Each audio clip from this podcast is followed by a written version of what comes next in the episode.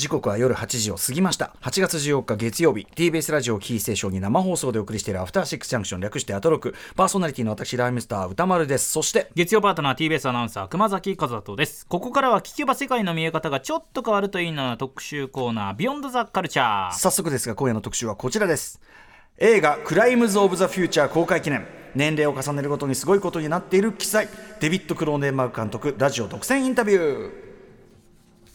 スキャナーズとかビデオドロームとかザ・フライとかね、えー、ブルードとか、えー、ヒストリー・オブ・ザ・バイオレンスとかいろいろあります。危険なメソッドとかいろいろありますけども、えー、とにかく超オリジナル超ド変態そして常に超面白い作品を世に送り出してきたデビッド・クローネンバーグ監督。私も長年のファンでございます、えー、そんな年齢を重ねるごとになんかすごいことになっている映画監督の一人現在80歳のデビッド・クローネンバーグ監督が監督脚本を手掛けたまさにまた最新作にしてぶっ飛びの、うん、えー、最新作、えー、クライムズ・オブ・ザ・フューチャー、えー、今週の金曜日8月18日から日本公開されるということでそののタイミングでのラジオ独占オンラインインタビューが実現いたしました、はい、えー、インタビューしてくださったのはこの方です、えーまあ、クローネンバーグ監督どなたにインタビューしていただこうかな、まあ、当然もうこの人しか思いつきませんでした。デザイナー映画ライター映画監督の高橋ヨシキさんです。ヨシキさんいらっしゃいますよろしくお願いしますどうも。はい。暑いですね、うん、暑い。やっぱねやっぱ時節柄の挨拶もするようなね大人になりたい。こんな感じでございます。ありがとうございます。改めて高橋ヨシキさん。で す ご紹介させていただきます。高橋良樹さんです、えー、週刊プレイボーイや DVD& 動画配信さ、えー、動画配信データなどさまざまな雑誌ウェブサイトへの寄稿に加え自身の YouTube チャンネル高橋良樹のクレイジーカルチャー TV やメルマガ高橋良樹のクレイジーカルチャーガイドでも新作映画やドラマなどのレビューやコラムを配信されています。それから寺澤ホークさん柳下喜一郎さんたちとの YouTube チャンネルブラックホールでも映画レビューや解説などを配信されています。え去年の8月でした。長編初監督作品激怒が公開されています、はい、激怒あのブルーレイもね現在発売中ということでございます。はい、配信でも見られます。配信でも見られます、えー、そんな高橋良樹さん今年は3月21日。えっ、ー、と、あですね、年齢を重ねることになんかすごいことになってる映画監督特集とか、あとブレンダー・フレイザーさんのね、インタビュー、本当に素晴らしかったですよね、はい、ザ・ホエールタイミングでございました。今回のデビッド・クローネーマン監督インタビューも楽しみに本当にしております。もう、吉木さんが何を聞いてくれるのかということで。いえいえ。はい、あのありきたりのこと。いや、ありきたりなわけない。古くはね、ジョージ・ミラーインタビューも本当に素晴らしくて、ジョージ・ミラーさんのそのね、えっ、ー、と、マットマックスの本にも入ったというね、話でございます。えー、ちょっとまあ、その話ちょっと前にですね、はい、あの、吉木さん、最近の話題として、先日私もちょっとお邪魔しましたけど、はい、寺澤ホークさん、えー、そして柳下喜一郎さんとの YouTube チャンネル、ブラックホールにずっとやられておりましたが、ついに法人化、会社になって。でもまあ変わんないですけど、実質はね。うんただまあそのブラックホールは今あのその主にその新作映画、まあ旧作もやりますけども、あの映画についてまあその生配信を中心にやってるわけですけどもこれからまあこのそれこそまあ出版もしたいし、からまああのなんだろうな地方でそのライライブっていうかイベント的なトークをやったりとか、まあいろんな展開を考えておりまして、でもろもろ考えた時にやっぱりこれは一つちゃんと法人化してあのやっといた方がいいだろうということで、あの僕もそんなこと初初体験なのであれですけども、あのだから今会社員ですよ。イエーイあそうか。そういうことですね。あそっか。そう言われてみれば確かに。社員という扱いなんだね。ね、であのなおかつスタジオもね、はい、あの正式に、まあ、今までは僕その知らなかった。ずっとだから移動しては機材設定し撤収し機材設定し撤収し、はい、不具合があり不具合がありみたいなことだったんですけど、あのやっとその、えー、まああのアジとかできまして、うん、あのそこからあのだからもう本当毎回グリーンスクリーンを貼らなくていいんだ。ね なんとなんと不経済なことやっていたなことやってるのかと思いますけど、はい、はい、あのこの間立ち上げの時のね、あの配信にも私もお邪魔いたしまして、はい、ありがとうございます。からビールを飲んでね普段より若干雑な感じの、いえいえあの本当にもうあれは非常におめでたい感じになってすごい良かったです。はい、楽しかったです。めちゃくちゃね。あのこのブラックホールあのそれこそねあの今週私も映画表やります。あのビスト覚醒の回も上がってましたし、はいはい、まあ、新作の、ええ、みんなワイワイやる、トークのやつもあれば、はい、みたいなね、ことですかね。今週はだから今週の金曜日に、あのバービーをやる予定で、おじさんばっかりなので、うんうん、あのあれですよ猛女道場えーとカーサハウスからお届け、ねということで、あの頑張ってお話ししたいと思ってます。はい、えー、ということであの、まあ、皆さんぜひブラックトール登録してあの見てください。はい、映画好きな人だったら絶対楽しめると思うんでね。ということで、えー、今夜はデビッド・クローネーマン監督特集、まあ、年齢を重ねるごとにすごいことになってる。80歳。ね。ねとい。うことですけど、えー、とちょっとその流れで言うと、そもそも年齢を重ねてすごいことになってる監督特集っていうのを思いついたのはウィリアム・フリードキンの特集しましょうよっつって、そこから来てたんだけどこの間ね、お亡くくなりになってしまってというね、はい。そのあたりが悲しくて、まあ、もちろん、えー、とエクソシストであるとか、フレンチコネクションであるとか、その後もね、バグとかね、えーとんでもない、まあキラージョーとかね。キラ恐怖の報酬とか報酬もちろん。あったりしますけども、ねはい。えーという話をしているうちにこんなになっちゃったんで、ちょっと改めてフリードキン監督、まあ、特集また改めてやるのもね、新作もだって、ベルリンじゃないや、どっか出品されて。ですね。今年はいそうですね。ケイン号の反乱のリメイクが今年、だから最終作最あの遺作がですね、2023年の作品ということで、まあ本当最後の最後まで撮り続けたね。撮り続けた監督ですね、うん、ちょっとはいまあその公開タイミングでも特集してもいいかもしれませんけども、改めてちょっと簡単に YOSHIKI さんからフリードキン何がすごいって、ああフリドキンはですね、まあ、キャラクターが強いんですよね。そう結局本当に。本人が強いやつそこなんで あの人もともとあの高校出てテレビ局に勤めて、でそこでメールボーイをやってたところからあのドキュメンタリーなんかのスタッフで入ってそれのかで監督をやって本当に真の叩き上げなんですけども、あのでまあ、もちろんプライドも高いしか頭もいいし教養もすごい。だから全部それはだから独学なんですよね、でどこにトリガーがあるかわからないので、質問するときには気をつけないとあの急に怒りああのトリまあ分かるんですよ。後から見るとあこれかみたいなのあるんですけどあの割といろんなところにトリガーのある人物でもあったということなんですよね。そっか、はい。でもねそのあのなんかキレッキレの人だからこそしか取れない、まあキレッキレっていうこうなんか擬音になっちゃうけど 常よ。にキレッキレじゃないもうね。常にキレッキレですね。はい。ね。えっといずれちょっとフリードキン読書もやらせていただきたいかなと思っております。ということで今回はデビッド・クローネンバーグに YOSHIKI さんががっつりインタビューしてくださいました。えーまあ、後ほどちょっとデビッド・クローネンバーグとはどんな人なのかとか、はい。えーそんなあたりも含めてですね、はい。あのーとにかく熊崎君がクライムズ・オブ・ザ・フューチャー見てんなってなってるんで ちょっとびっくり仰天だった。初くらいクローネンバーグが初手で、初手で一初クローンバーグががクライムズ・オブ・ザ・フューチャーはかなりやばいよ、はかなりハードそル高いの感覚すらよく分かってなかったんですよ。あのね、長年見てきてる僕がちょっとドン引きしてる はい、えーそんなあたりも含めてちょっとねあのインタビューも含めて、ははいいあの伺いたいと思います。まずはお知らせですサンシャインこっからが僕らのファンタイム It's 6 After 6 After 6 Junction Let's go 時刻は8時8分です。生放送でお送りしています。アフターシックスジャンクション。今夜は映画クライムズ・オブ・ザ・フューチャー。公開記念デビッド・クローネンバーグ監督ラジオ独占インタビューをお送りします。はい、えーゲストはデザイナー映画ライター映画監督高橋ヨシキさんです。ヨシキさんよろしくお願いします。よろしくお願いします。はい。えーではここから今夜の本題です。デビッド・クローネンバーグ監督にヨシキさんががっつりインタビューしてくださった模様をお送りします。まずはデビッド・クローネンバーグどんな監督なのか簡単に紹介しておきましょう。はい、デビッド・クローネンバーグ監督、1943年3月15日生まれの現在80歳です。いくつかの短編映画、テレビ作品を制作した後、1975年にスクリーンデビューを果たされています。1981年のスキャナーズで注目を集め、82年のビデオドローム、86年ザ・フライ、2005年ヒストリー・オブ・バイオレンス、そして2007年イースタン・プロミスなどなど、オリジナリティあふれる強烈な作品を世に送り出し続けています。96年のクラッシュではカンヌ国際映画祭、99年イグジステンズではベルリン映画祭の賞を受賞するなど世界的にも評価を集めています。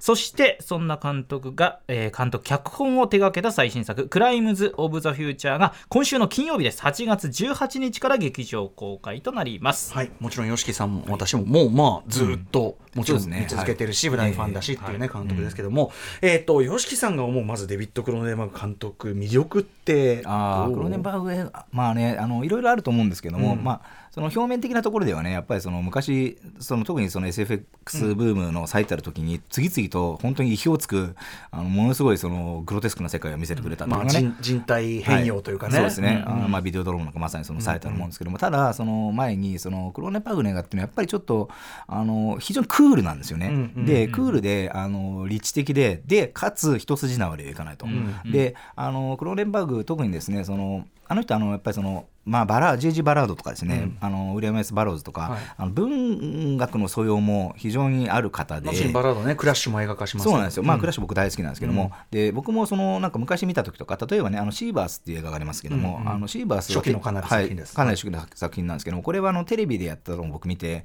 でなんだっけ人食い生物の島って題名だったんですよ、全然島じゃないんですよ、これはね高層マンションを舞台にした、でその人間を内側からあの変容させてしまう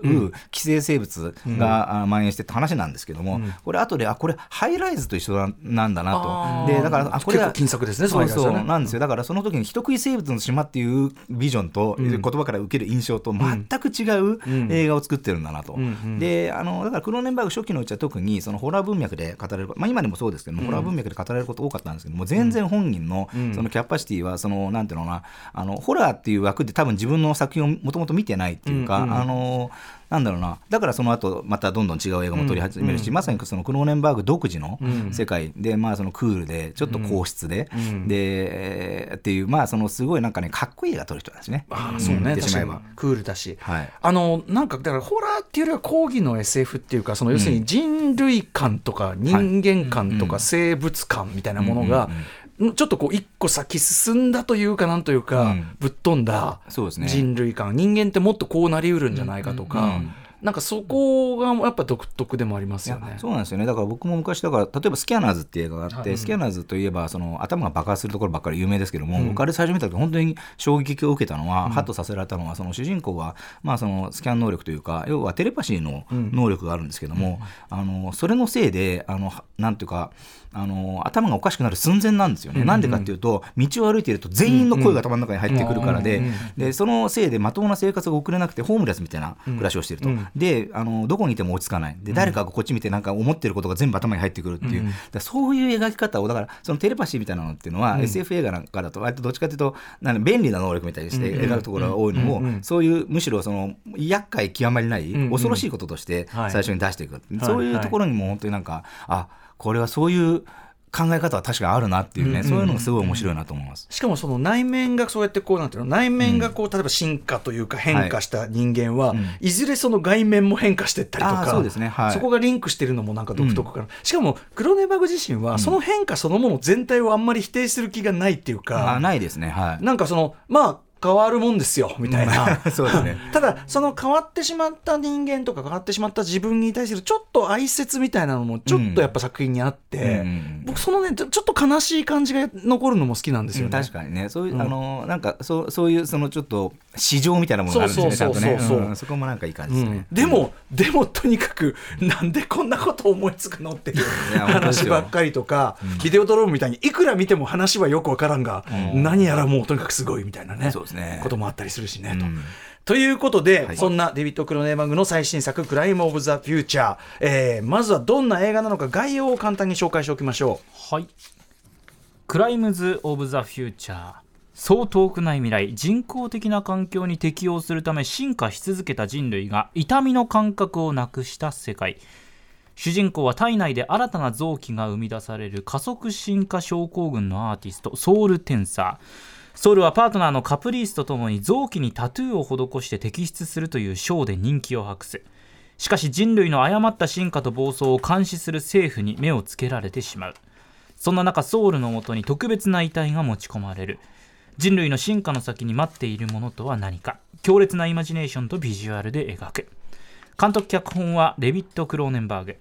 出演はビゴ・モーテンセンレア・セルークリステン・スチュワートなど。日本では今週末です。8月18日金曜日から全国で公開されます。うもうあのこのあらすじの説明だけでまあすごいクロネーマングらしいとも言うし、そうそういうそこに体制ない人聞いたらな 何の？話何の話してんの？なよくわかんないです何なん？みたいな感じになると思うんですけど、はい。えーまあまずざっくりクライムズ・フューチャー吉木さんはい。ご覧になって感想はいかがでしょう、あー僕はあの今回「クライムズ・オブ・フューチャー」はやっぱりその未来感、うん。みたいなものがすごい魅力的な映画だなと思って、うんうん。でここであの今さっきあの痛みの感覚がないって言ってたんですけど、痛みとそれから感染症というものを、なぜか人間が感染症にかからなくなってしまった、あの多分未来なんですね、でその遠未来かなのかどれぐらいの未来なのかもちょっとよくわからないぐらいの感じなんですけども、それをこれ今回あのギリシャのアテネで撮影してるんですけども、要はですね感染症の今日がないからだと思うんですけども全てが朽ち果ててて、でみんな掃除とかしないんですよね、だからなんかすごいすごい小汚い小汚い感じなんだけど全然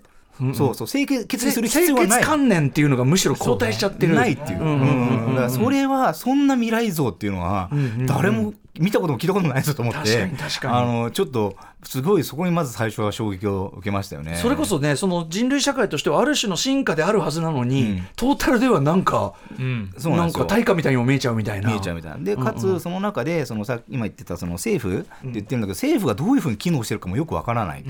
でなんかその全体としてなんか人類がゆっくり終わりつつあるような感じの中で終わり終わるわけじゃない人類もいるぞみたいな話で、まあ、こうやって話しても何にも伝わらない気もしますが。でもそのなんていうそのだから環境に対対適応するのはこういうことでそれぞれいろんな考えがありながら、人類の進むべき進化の方向みたいなのを、うん。まあ模索してるって話だけど、うん。その進化の方向っていうのが、もうちょっともうこんなこと俺が言うと正気を疑われるような話とかね、はい。だったりするし、まあ、環境に適応するっていうね、うん。その人工的な環境に適応してあのそれに対応した臓器ができるはずだみたいな考え方があったりするね。例えばプラスチックがゴミがこれだけ出ちゃって環境汚染してるなんて言うけど、うんだったらプラスチック食べられる人間になればいいじゃないみたいな、そうそう消化できるうんようになればっていうね、うん、なればいいじゃないみたいな、はい。なななんなんなん？みたいで、まあ、な。すでにまあ人類の体の中にはもうなんだろうマイクロプラスチックとかが大量に入ってるわけですけども、うんうんうん。っていうことはそれが消化できるようなあの新新人類うんも出てくるよね。必然的に出るんじゃないの？みたいな話でもありつつ、ですよねっていう、あとその中で出てくるのはそのパフォーマンスアートとしての手術というか、うんあのまあ、臓器にこのタトゥーを施したりみたいな、あれもまた奇妙な奇妙なというか、まあ、あれもすごく面白い話で、後でまあちょっとインタビューでも出てきますが、あのやっぱりそのね、その臓器を取り出して、そのね、このテンサーっていう主人公は、体内にそのなんか機能のわからない臓器を生み出すことができるんですけども、それを切除するのを、えっ、とまあそのアートの、まあアートパフォーマンスとして、あのパートナーと行っていると、で、それが可能になるのもやっぱりさ、あの感染症の心配がゼロだから痛ね、みもないし痛みもないし、ね、お腹お腹広げちゃっても別に大丈夫っていうね。大丈夫っていう、うんそう。そうだからとんでそよくそんなことをあなたは思いつきますねって、思いますけどね。ね、ビゴ盲点線もさ、ここのとこ全部ビゴ盲点線ですよね、ほとんど。そうですね。ね、テクロネマーグね、うん。あったんでしょうね、なんかね。なんかまあ馬が合うんだと思いますよね。ってことは、ビゴモンテ線もどういう人なのか、ちょっと 心配になってくる感じもあるけど、うん、あと、これも中で出てくるかもしれないけど、ビテクロネマーグの、まあ、ある意味こう、こうトレードマークという奇妙な装置とか、奇妙な機械というか、はこれも今回、全開ですよね、前回ですね。久々にね。はい。あの、うんエキジステンツ以来じゃないですかね、本当にね。なもう、あの椅子とかさうん。、椅子はい。な何こ ブレれックファスターというね、あのご飯を、だからこのソウルテンサーという人は、ちょっとその、まあ、その臓器をどんどん作ることはできるんですけども、消化に問題があって、うんうんでそれを食べさせるとか、消消化を飲み込んだり消化したりするそのを促す機械なんですかね。促すマシンというのが、マシンというか、椅子があって、ちょっとモダンタイムスじゃないけど、ちょっとチャップリンミスラーあるような。ガクガクしながら食べさせてくれる椅子が出てきたりもします。はい。しかもそのあの椅子は例によってなんかすごい生き物っぽいデザインですみたいな。そうそうこれ頭乗っけてるところは、こうやって横にすると分かると思うんですけど人間の顎の骨の形になってるんですよね、うんうんうんだからその食べますよっていうことをなんか象徴的に表してるんだと思うんですけど、すぐ思い何をかもう熊崎君もねさぞかし面食らったと思うんですけど、ね、そうですよだって初めてそのクローネンバーグ監督がどういう作風なのかもよくわからないまま、とりあえず歌丸さんに、子供とかがいるところでは見ない方がいいみたいなそれその情報だけもらって、だからもうちょっとこうストレートなホラーなのかなみたいなイメージで妻と子供を寝かしつけて、よし落ち着いた。じゃあ見ようかとホラーらしいよ。夏だからいいね。みたいな感じのトーンで見始めたんですよ。そういうことじゃない。あーまそれはねそれはまずい。はい。いや子供を寝かしつけてからの最初の5分で妻が見るのをやめるというですね、まあ非常によくわかります、えーはい。まあ、あのシーンだなっていうこれ見,、まあ見てくださったらね皆さん。開始開始開始5分ですよ。あーこれのここと言ってたのねって分かると思うんですけど。あとその、はい。なんていうかそのセクシャルな描写もデビッド・クレイマングってすごいやっぱ独特っていうか、うん。その人が性的興奮を感じるものも変容していくし、うんうん。性のあり方も変わっていってその描写がまた大変気まずいというか、まあそうなんですよ、ね、出るじゃないですか、はうん。なんかこうなので夫婦、カップル夫婦で見るのには大変向かない。そうかな。そこは逆個人の意見が。まあ、うちは夫婦で楽しく見たりしてますから。まあのそれは夫婦。まあ、そこはまあ人によりけりかもしれないそうですね。そうだと思います。そうねはい。たあの楽しい映画楽しい映画じゃないあの 楽しい映画って言ったらえでもまあまあでも。うんでもでもそのなんかね、そのクローネンバーグはそれこそだからそのヒストリー・バイオレンスとか、マップ・トゥ・ザ・スターズとか、であんまり最近そのあのエグジステンス以降っていうか、そのなんだろうその内臓がどうのもガジェットが出てくるタイプのガジェットがどうのっていう SF じゃなかったのいうのはからちょっとしばらく離れてたんですけども、しばらく結構長いこと離れてたんですけども、今回改めて、あのドクローネンバーグっていうね、うん、そうね、本当にね。だからすごいね、クローネンバーグ的にはこれ、ど真ん中、ストレートど真ん中クローネンバーグってそういう感じことなんですね。そうですね、うん。うん。久々に来たっていう感じですよね。はいということで、まあ、あの今ねお話に出たようなキーワードもね、えーインタビューの中にいくつか出てくるんじゃないかと思います。えー、とインタビューしていただきました。ちなみにあのインタビューしたかインタビューの感想はいかがですか？ああのーそうですね、あのーまあ、ひすごく、あのークローネンバーグ監督はやっぱり昔から、あの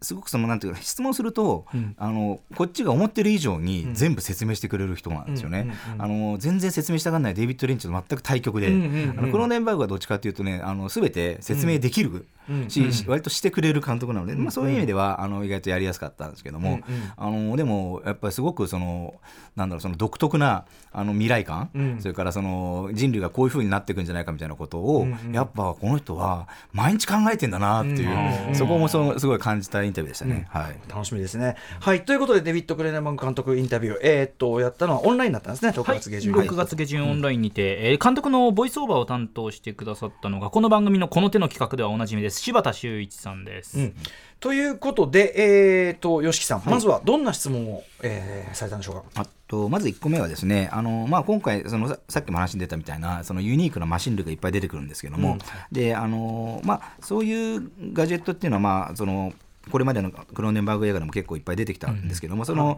美術監督のキャロル・スピアさんという人がいてですね、この人とずっと長いことあの組んで仕事されて、で最初が多分1979年の「ブルード」という、まあ、映画が多分キャロル・スピアさんがクレジットされてる最初だと思ってたんで。クローネンバーグの作家性の一部っていうかね。あそうなんですよ、んうん。であのクローネンバーグはスケッチスケッチっていうかあの絵を描かない人なので、んうん。あのそのえシナリオにあってクローネンバーグの頭にあるものを具現化するのは全部キャロルさんがやってるんですね、なんでそのことをまず聞いてみました、うんえーでは、まあ、美術周りってことですかね、キャロルスピアン。えーということで、えーデビッド・クローネン監督、お答えはこうでした。No, even even even sooner. She was in. Uh, she did fa- Fast Company with me. いや、もっと前からだね。ファイヤー Fast ボールで初めて一緒に仕事.をしたんだ。Uh, ドラッグレースについてのあまり知られていない映画.あ割と一瞬、一はいはい、これすぐなんですけども、で、ファイアーボールっていうのは、まあ、そのレースの映画で、でこれあの、ね、ブルードと多分公開したの同じ年ぐらいなんですよね、だからまあその前後してキャロルさんとあの知り合って一緒に仕事を始めたってことなんですけども、次の質問で、そういうその造形物、あの非常にユニークなマシン類や造形物をあの、作るにあたって、キャロルさんとどういう共同作業をあのしているのかということについて伺ってみました。はい、クローネンバーグ監督、お答えこうでした。Well, um, まず最初に脚本にかなり細かい部分まで描かれている。かといってそれだけをベースに造形を始められるわけじゃない。なのでまずはキャロルと一緒に脚本を読むところから始めるこの作品の場合キャロルに「本当にこの脚本通りにやりたいの?」って聞かれたんだ。何せ25年前に書いた脚本だからね。最初に書いた時のアイデアでうまくいくかどうか確かめるためにも、まずはデザインをしてみようと答えたよ。例えば、オーキッドベッドについて、脚本にはスパイダーウェブベッドと書いてあり、雲の巣のようなものが人間を包み込む、そういうイメージを持っていた。それに合わせてデザインしてみたけれど、あまり良くないし、物理的にそのデザインを実現するのも難しかった。そこで別のアイデアを考えることになり、それがオーキッドベッドになったんだ。元のアイデアとはかなり違うものになったけれど、ブレックファスターチェアのデザインとの類似性を持たせることができた。このように脚本に書いてあるアイデアがそのまま実現できるとは限らない。脚本上ではいい感じになっていてどういうものか理解できても実際に作るとなると必ずしもうまくいくわけではない。そんな時はキャロルと話し合って代わりにどうしたらいいかを考える。そうやって奇妙なオブジェが出来上がるんだ。Um, この話は知っていると思うけど、ザ・フライに出てくるテレポットは、最初私たちはそれをどんな形状にしたらいいか見当もつかなかった。当初はただの筒のようなものを想定していたけれど、それではつまらない。ではどうしようかと。キャロルと自宅のガレージで相談していた時私はいろいろな機械をガレージにしまっているんだけどその中に当時持っていたイタリア製のドゥカティのバイクがあったんだ。それを見てこのバイクのエンジンを見てごらん。テレポッドはこういう形のものであるべきだ。本物の機械のように見えないといけないと言ったんだ気づいた時にはキャロルはバイクからエンジンを取り外していたよ。それをデザインのコンセプトに使ったんだ。テレポットの形は上下逆さまにしたイタリア製のバイクのシリンダーそのものなんだ。造形物のデザイン作業は可能性と発見と直感のプロセス。ファウンドアートと直感単にデザインするだけじゃないから時間もかかるしいろいろ実験してみることも必要。大抵はドローイングから始めるのでデザイナーやアーティストともよく話し合い彼らがそれを描く。そこから始まる。ザ・フライの時はドローイングじゃなくて実際のエンジンだったけど。そのデザインを別の用途に利用できると気づいたんだ。はい、ということで、デビッド・クロネマーグさんとそのキャロル・スピアさんだから美術監督キャロル・スピアさんがやっぱ彼のビジョンを、その当初想定されてたより正しい形で、具現化するというか。具現化したり、そうですね。あと、その、だから、そのイメージっていうか、まあ、その、かなり細かく、だから脚、あの脚本に書くそうなんですけども、うん、あの、それをだからそのまま全部デザインを落とし込んでたからといって、必ずしもうまくいくわけではないんで、うん、っていうことで、だからだいぶ時間かけてやって、うん、まあ、そうじゃないとね、あんなに面白いものがいろいろ出てくるとはなかなか思えないので。いや、だから改めてこうやって聞くと、やっぱりデビッド・クロネバーグ映画の大きな面って、要するにそので、さっきかっこいい映画っておっしゃったけど、デザイン的な側面作品としての、うん。はい、そのもちろん中のガジェットもそうですけど、えー、すごくこうデザインっていうことにこう、なんていうかな力をかけてるんだなっていうあと思いますね。あの、クロンデバーグはとデザインという意味で言うとこの人のクロンデバーグの映画っていうのはあの、ほぼ必ずと言っていいほどタイトルシークエンスがちゃんとあるんですけども、それもあのすごいそうそうたるあのこれまでいろんなあの名作を手掛けてきたタイトルデザイナーによるもう流麗な素晴らしいあのタイトルバッグがいっぱいあって、あのそういうところもだからすごく気使ってる監督ですね。うんね、そして、まあ、あのザ・フライのテレポットのね、はい、そのデザインがドゥカッティだったっていうね、はいはい、これもね、あの、見た方だったら、ああ、あれかってね、そうですね。分かりやすいですけどね、今、熊崎君ね、あのザ・フライだったら見やすいから、多分入門編にはおすすめだよな、ね、短いし、はい、話をしてましたけどね。い。いと思います。うん、さあ、ということで、はい、えー、3つ目の質問、えー、吉木さん、何したんでしょうか？えっ、ー、と、これはちょっとね、あのじゃあ、えっ、ー、と、こうどまあ、ややこしくなるんですけども、うん、人間のね、内側と外側が、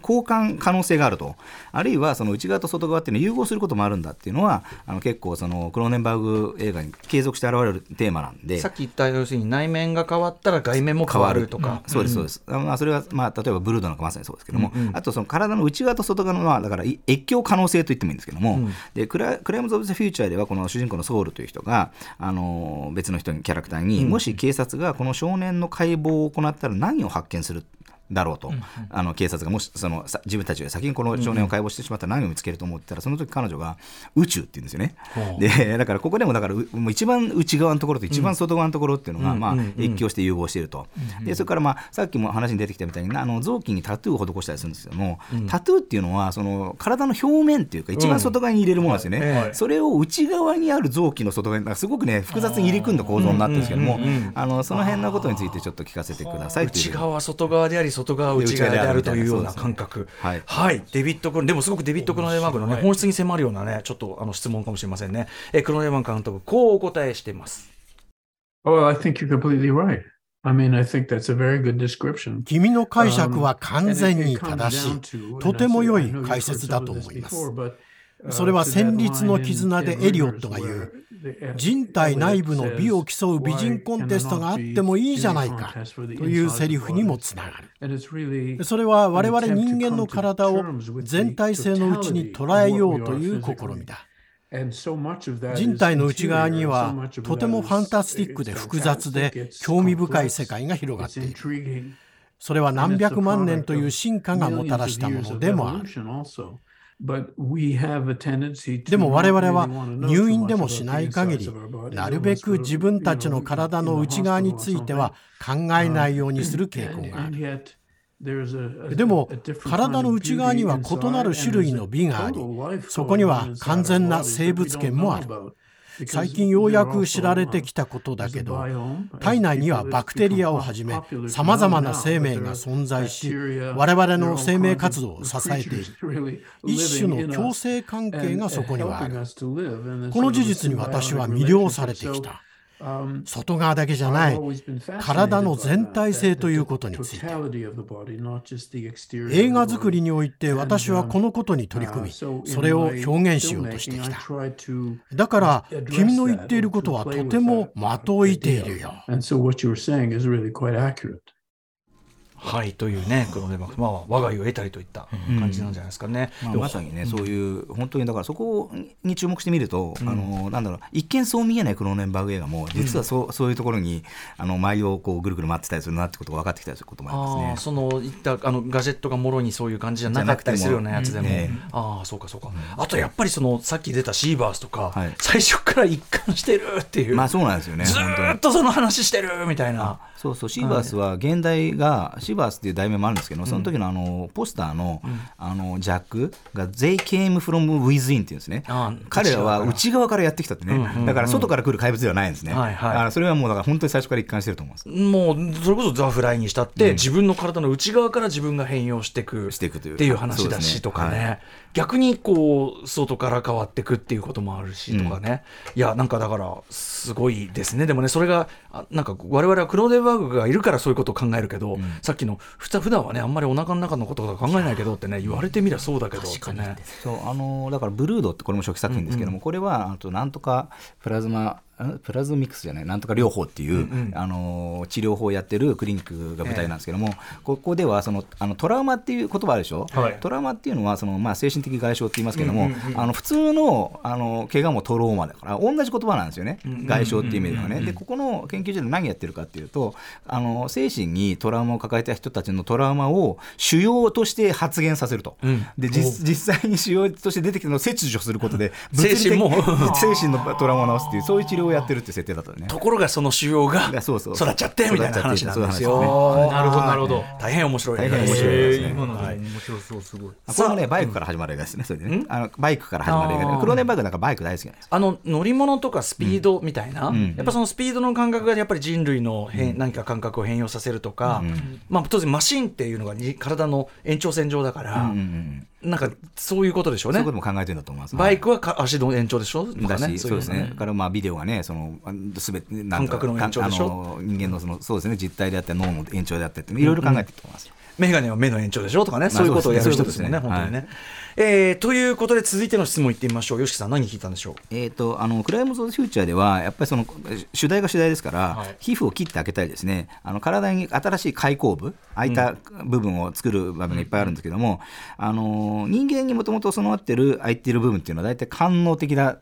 ところと結びつけられるで耳とかね口とかも正規もそうですよね。うんうん、でその映画内であの描かれるこの人体に新しいあの穴という開け穴を開けて開口部を作るってことの中にはあのにも官能性ががあるんです。クライムズ・オブ・フューチャーは明らかにそういうふうに描いている部分があって、でこれはそういうことなのかなっていうことについてちょっと伺ってみました。はい。これもクローネンバーグにしかしない質問世界でクローネンバーグ以外にしようがない質問。です。よね。えー、クローネンバーグさん、こうお答えになりました。Well, it's、uh, if you're talking about, you know, most people、uh, ほとんどの人は手術を受ける時とか事故にあって傷が開いた時以外体を開口するということとは無縁。でも私が思ったのはもし我々が自分たちの体の内部により近づきより理解を深めたいと思うのであればもっと内部へのアクセスが必要になるだろうということ。それを可能にするのは X 線と MRI だけなのか。もちろん現在では体の内部について MRI や X 線のおかげで多くのことが分かってきたし、そういう技術も手が届くものになり、より安全なものになって広く用いられている。しかし、そういう技術は基本的に医療の現場でしか使われない。歯医者に行って歯の X 線写真を撮ってもらうことがあるけれど、それも医療の一環。でももし人体内部へのアクセスが医療目的でなく美学上や文化上あるいは物語上の興味に基づいて可能になったとしたらそう考えクライムズ・オブ・ザ・フューチャーでは痛みが存在しない社会を考案した。痛みの感覚がある限り今話しているようなことは不可能だからね。現実には常時静脈に点滴をしている人や人工肛門の人がいてチューブなどで体の内側と接続しているけれど常に問題になるのは感染症であり治療であり医薬品。でももしも肉体の内側で何がどう機能しているのかいつでも好きな時に見ることができたとしたら身体的な意味で自分が何者なのか機械な方法だけどもっと完全な形で理解することが可能になる。これは私の思いつきでファンタジーなわけだけど、この作品ではそういうことを描いている。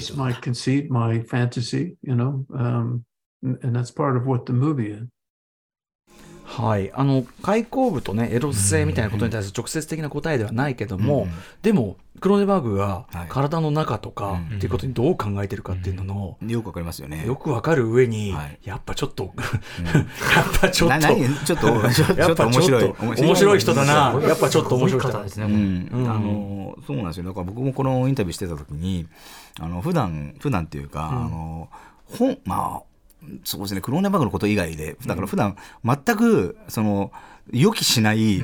英語、英単語がいっぱい出てくるんで、あなだって出てこないですよ、普通ね、普通出てこない語彙がいっぱい多くて、ちょっとあのどぎまぎしてしまいました、でもね、あのやっぱりまさにこのこのこれ考えると、クライム・ザ・フューチャーという作品、物語が、まあ、理解しやすいっていうか、あの人間の体の中みたいなものを、まあ、ある意味その、なんていうか、もう一つの宇宙としてちゃんと展開できることができたらみたいな話だから、まあ、あまりにぶっ飛んだ考えなんで我々はぎょっとしちゃうけど、うん、まあバグ的にはすごく理にかなった考えでやってるってことなんですよね。そうだから実際映画の中でも、うん、あのとある加工をしていつでも開けて見られるようにしちゃったんだよねみたいなところありますよね。ただそこにすごいまた今度はエロスが発生してしまいみたいな、あのあそこもねもう見ててやってるやってる。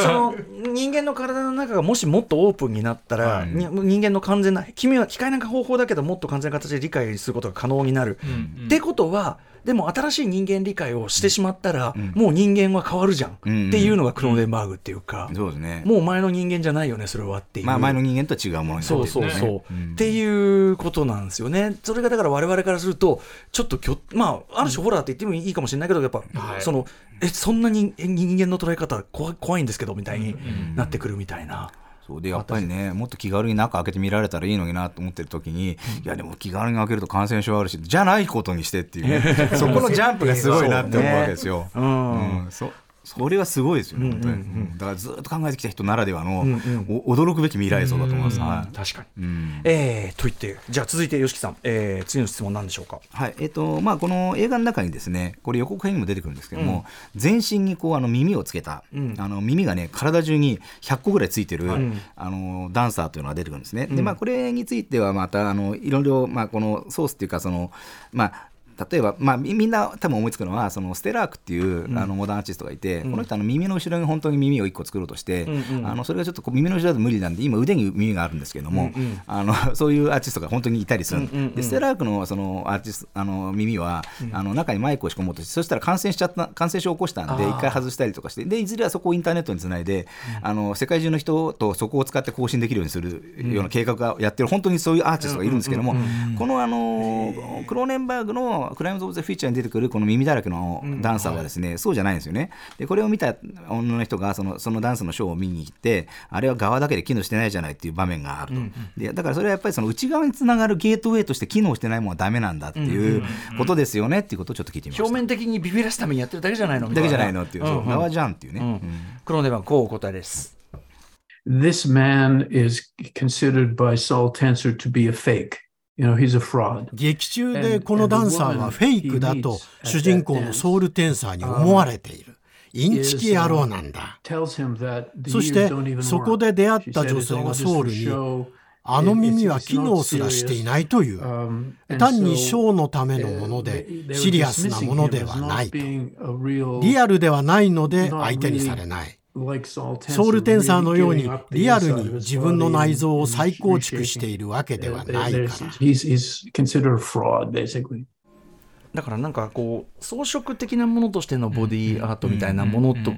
はあんまりデビッド・クライムは別にそういうことは興味あるわけじゃなくて。そう機能してないとダメだ、うんうん。使えないじゃんみたいな。使えないしそこにはだからその進化の可能性もないし、あのなんだろう面白くないまあなんなら穴開いてるだけでもさいや内側と通ってるんだからいいけどこれ取ってねえじゃんこれはそうそうだからそれはついてるだけで何でもないんだということですだからまあそのクローネンバーグ映画でその身体の変容まあこのソウルテンサーって人はでもその中でできる自分の体の中にできる臓器はあれ多分機能はしてないんですよね、新しい臓器で、なんだか分かんない、ね、何のた何何に役立つ臓器が分からないものをどんどん生み落としてるんですけども、であのちょっと後で話そうと思ったんですけども、今度あのこれ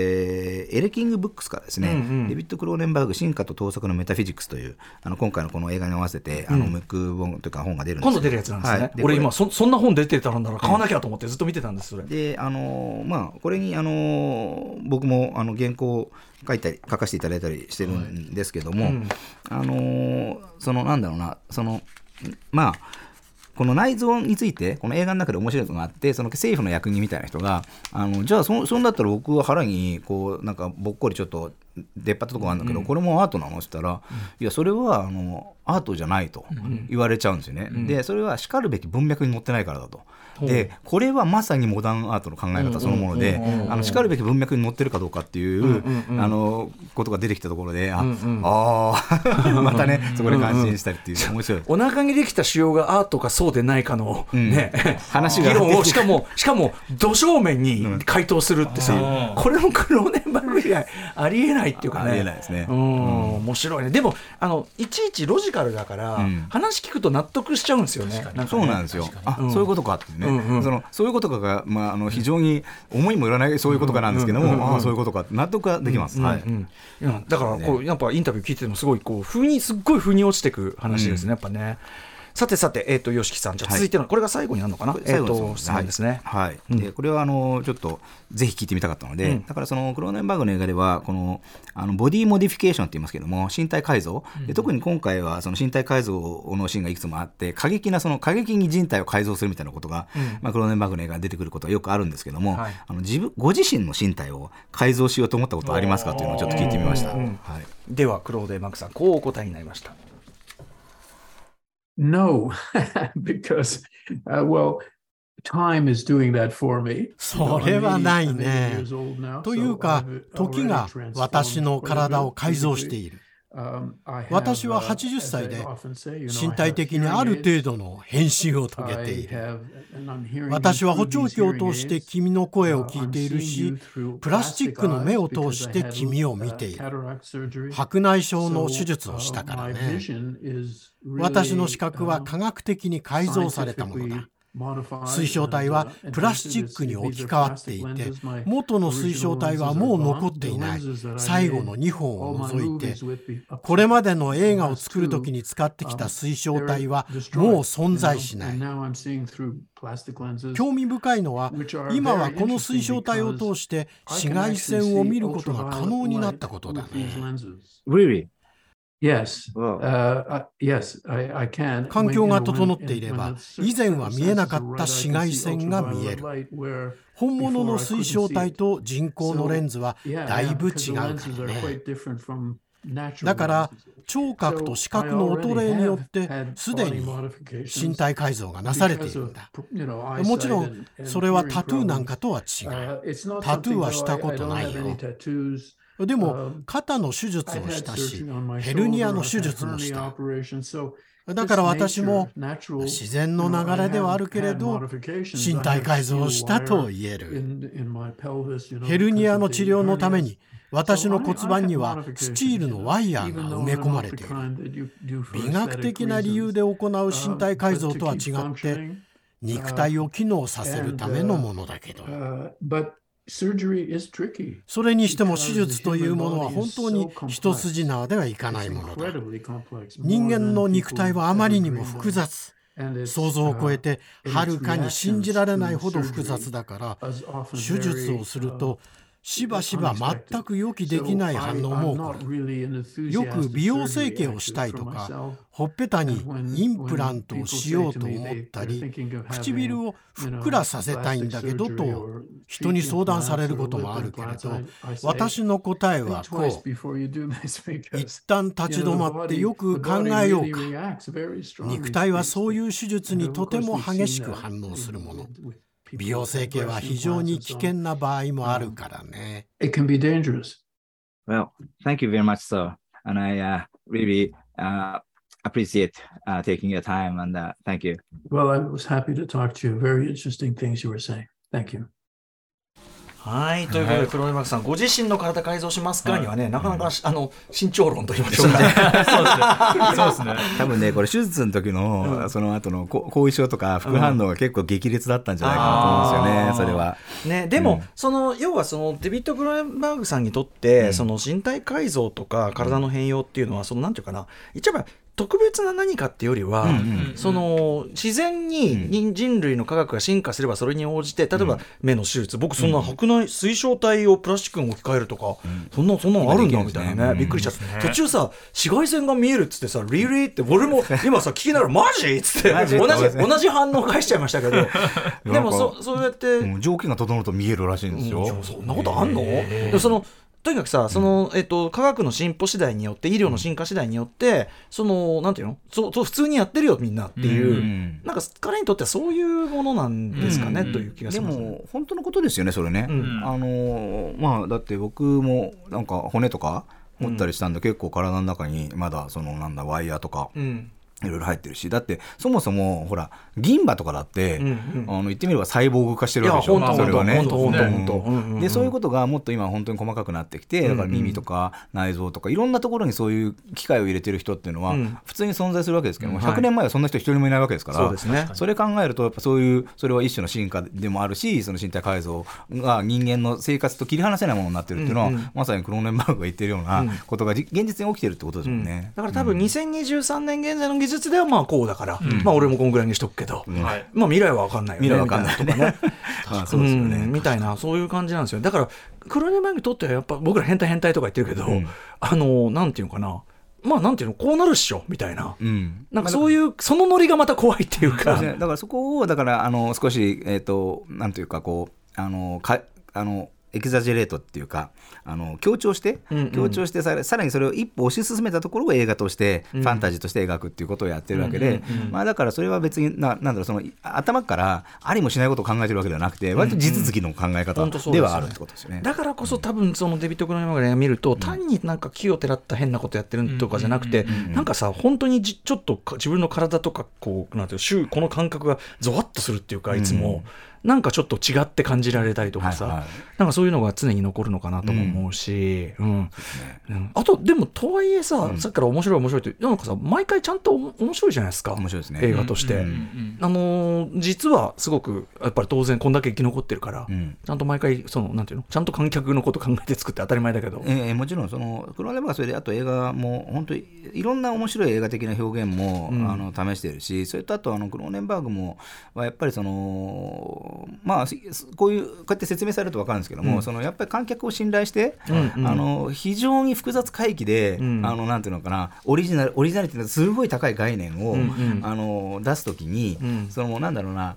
ををそのままぶつけちゃんと出してくるっていうこと自体が、これはちゃんと理解してもらえるはずだっていう確信があってやってるっていうことはあると思いますよね。はい。いやということで。まあでも本当ねあの一貫して、まあ、この方なんていうか自分のこの考え方で映画作って、まあ面白くてしかも進化してて、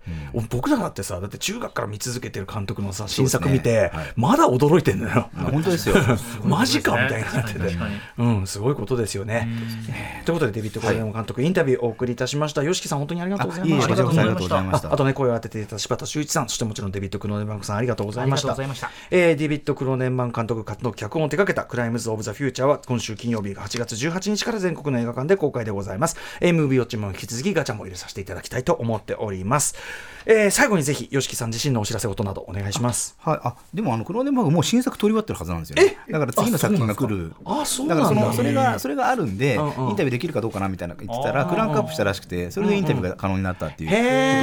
あります、はい、乗ってんな次回作もあるそうなんでてかコンスタントっすよね結構ね。そうですね、うん、すごい人だわ、はい。で僕はそのお知らせっていうかさっきもご紹介したこの、えっと、エレキング、えっと、シネシリーズというところの、えっと、デビッド・クローネンバーグ進化と盗作のメタフィジックスという本が、うん。えー P ワインから出ますので、いつでこれ8月16日発売かな、うんうん、あかわかんない、いつが発売日かちょっと僕も正確なとこわかんないので、ぜひ、はい、あのインターネットとか見ていただきたい久々のなんかクローネンマグ本ってまとまったの久しぶりなんじゃないですかね。あそうかもしれないですね。うんうん、はい、あの僕僕はあれなんですけども他にも本当にそうそうたる書き手の方が、うん、あのすごくあの読み応えのある文章を書いておられるので、ぜひよろしくお願いします。はい、えっと8月16日ですね。はい、はい、えー、そしてデビッド・クレーマー本も出るし、それからまあ今週はえっ、と金曜日にえっ、とブラックホールで YouTube ですね。ブラックホールチャンネルで、えーと、バービーについて、うん、えー、おじさんが語るというね、うん、あの会話をお送りしたいと思ってますので、はい、そちらもぜひよろしくお願いします。あとあの YOSHIKI さん自身のね、はい、チャンネル。そう、僕のチャンネルちょっとあのそのブラックホールの,、あのこととかでいろいろ忙しかったので、最近ちょっとほっぽらかしててすみません。あの今度ちゃんとまた更新したいと思います、はい。はい、えー、そしてこちらの番組も引き続きまたいろいろお世話になるかと思いますのでよろしくお願いいたします。ということでここまで映画「クライム・オブ・ザ・フューチャー」公開記念デビッド・クローネーマン監督ラジオ独占インタビューをお送りしました。高橋良樹さんありがとうございました。ありがとうございました明日のこの時間は、えー、まあ一応終戦の日、敗戦の日、8月15日でございますので、えー、日本を代表するアニメ監督、宮崎駿と富野義行の2人が、えー、映画をどう描いてきたのか、アニメ評論家、藤津亮太さんに解説していただきます。After 66 junction.